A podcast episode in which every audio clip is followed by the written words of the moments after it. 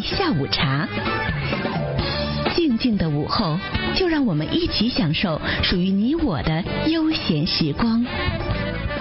欢迎回来，滋味下午茶，我是莉亚。做客节目的是我们的北美大学霸啊。现在呢，跟他讨论的问题呢是，哎，怎么样吃呢？减肥啊的丛生老师啊，那丛老师来，我们继续啊。就刚才有说到，就是关于健身呐、哈运动方面的。然后呢，我特别想问一下，你像你这样保持了你这个身材，你就一直保持在一一个重量左右啊？那你的饮食习惯是什么？我的饮食习惯是早晨起来的时候。先喝一杯蜂蜜水，或者是新鲜的芹菜汁，或者是黄瓜汁，或者是鲜榨的柠檬水。嗯哼，就是这四种东西，反正就是就大概都是这样子，每天早晨都是这样子。嗯，然后每天早晨早餐呢都喝燕麦粥，然后再加上一些蔓越莓啊，或者花生啊，或者一些其他的坚果。嗯，那早晨的话，我是不吃肉和鸡蛋的，因为我想希望，对对对。因为，因为我是希望能够给肝脏留一个非常好的恢复的一个机会，因为毕竟晚上都会吃一些肉，或者中午吃一些肉，那肝它总要有休息的时间吧。我是想给它一个至少大概十二个小时或者更多的这么一个恢复的时间，因为肝脏它主要是。因为脂肪的摄取而运转起来的，嗯，来去促进这个胆汁分泌来去分解，这样子它会非常劳累。我想尽量的就是在十二个小时以内不摄取任何的肉类或者脂肪类的食物。哇哦！是这样子的吗？你就也就是说，你在早上起来以后，你基本上是脂肪类是就是不吃的，然后你但你以这个蔬菜水果为主，对不对？然后呃对，有一点点的这个呃 carbs 这样子，然后你这样的话，你就说它对这个对肝特别好吗？对，它是实际上是养肝的一种最好的方式，给肝足够的时间和空间来让它自我进行排毒和恢复。那什么时候开始吃脂肪呢？因为我们，哦哦，对，因为我们常常在听的说，就是早上要吃好，对吧？晚上要吃少，中午呢要吃饱。嗯，那那你中午的时候就开始吃肉？对，我中午会摄取一些蛋白质，然后晚上也会摄取一些。其实我是一个非常馋的一个人，我特别喜欢吃像北京烤鸭、煎饼果子之类的。但但是我有时候也是非常自律的，就比如说在某个年的某一个时候，我会连续九天是不进食任何的肉类的，就是九天的时间我任何的肉类都不进食，然后九天之后再开始，就是一年让这个肝有一个更好的、一个更大的、更长时间的一个恢复时间。那你这样说来的话，吃素是不是对肝脏比较好？这个实际上要辩证来去看，吃素如果要是指的是吃那些，嗯，天然的素食，是对肝脏是非常好的。但是并不是指说在市场买的那些素食，比如素鸡啊、素鸭呀那些东西，那也是加工过的。对，那都得很多的添加剂加工过的，然后特别咸。太咸了，然后再有很多的这些加工的或者添加剂之类的这些东西，实际上对身体非常的不好啊，尤其是对肝脏会造成它很大的负荷。所以就比如说有些人他就想吃这个素食，但是吃了很多这些超市里买的这些嗯加工过的这个素食，也不好，也长胖，又很对又很好吃的那些素食，其实其实对身体反而不好。嗯。我那嗯那那坚果呢？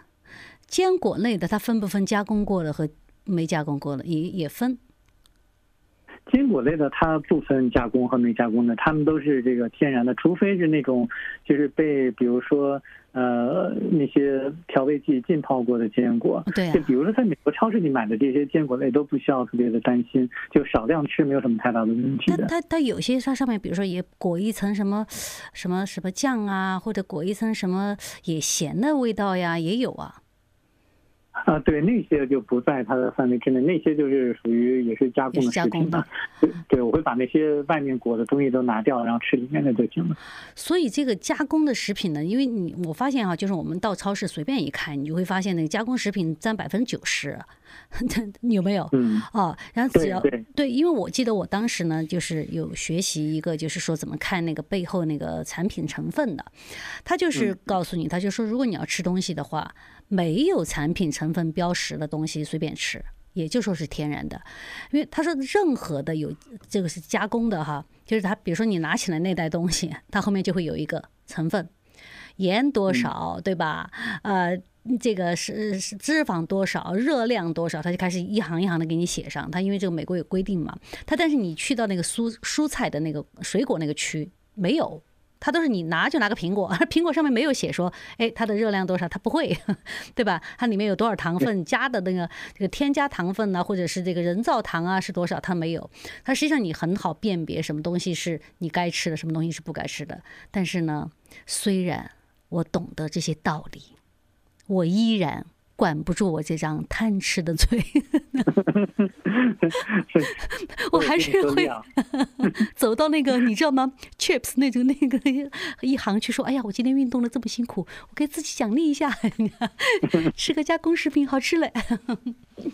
你知道你知道我怎么奖励自己吗？你怎么？我是买那个最贵的水果，比如像榴莲呀，然后像嗯。像这个龙眼呀，或者是像莲雾啊，或者是像一些这个释迦果啊，像这些稀有的水果，我是用这种方式来奖励自己。你真的是太理性了，那我就你，那你这是在你们家，你是不是到你们家以后就看不到什么零食啊这些东西啊？就是没有加工的这些东西，还是有一些的，但是我是绝对不会碰它们的。哦。所以呢，就是其实为什么瘦子哈，他是瘦子呢？就是因为他有极强的自制力能力。我就发现哈，我很多就是瘦的朋友啊，他们有个特点，就是他们饱了就不吃了。嗯，他他们不会因就是就是情绪吃东西，或者为了 happy 吃东西，或者报复性吃吃东西，甚至呢，就有些事就是他停不下来。嗯。对，确实是有这人。其实我觉得自律是非常重要的一个技能吧。就比如像我，我当我知道说喝酒对身体不好，或者容易增胖，容易造成糖血压，呃，这个高血压和糖尿病，所以我就我就后来我知道了之后，我就滴酒不沾了。我我真的是滴酒不沾了。现在，所以你以前喝吗？我以前喝一点儿，我以前就是有时候，比如说在过节的时候，大家聚在一起喝，喝完之后我就感觉昏沉沉的，一点没有那种很多人都所谓的那种快乐感或者那种飘飘然的感觉，我是一点都没有的。那你这个算不算是就是体内缺少那个解酒精的酒，缺少那个解酒的那那个酶呀？我其实喝酒之后也是会醉，但是醉了之后我并不感觉到舒服，因为可能是总是觉得说。大家聚在一起，然后特意把我要灌醉，我就故意不要被灌醉。我要知道说他们喝酒之后就这样讲什么话，吐什么真言。什么样的 朋友专门要把你灌醉？什么样的朋友哈，对吧？非要把你灌醉？因为在喝酒上面哈，我也是这样的。我是一个没有办法喝酒的人，就是一点酒都不行，因为我过敏。就是我对任何的酒哈，就是你不管是多么贵的哈，或者是怎么样的。我喝一点，我我全身都不舒服，我就会想极端的想吐。有些时候哈，就是那种，比如说有一些啤酒的味道，我闻着我都想吐。所以呢，我就是随时就是 sober，随时表保持着特别清醒的状态，你知道吗？就哎不对，那更更有是那个，甚至像这种抽烟这种行为哈，抽烟这种行为就是在我呃以前上学的时候。啊，就所谓的比较小的时候，哦，我有抽过烟，哦，我抽过烟，然后那个时候是一个。非常非常流行的一个行为，就是年轻人哈抽烟就觉得自己特酷啊，也不觉得这个烟有什么好的味道，而且还挺难受的，抽完不舒服，但是觉得特酷嘛，酷嘛，对不对？年轻对吧？就青春不恣意的挥洒，那等到什么时候来挥洒呢？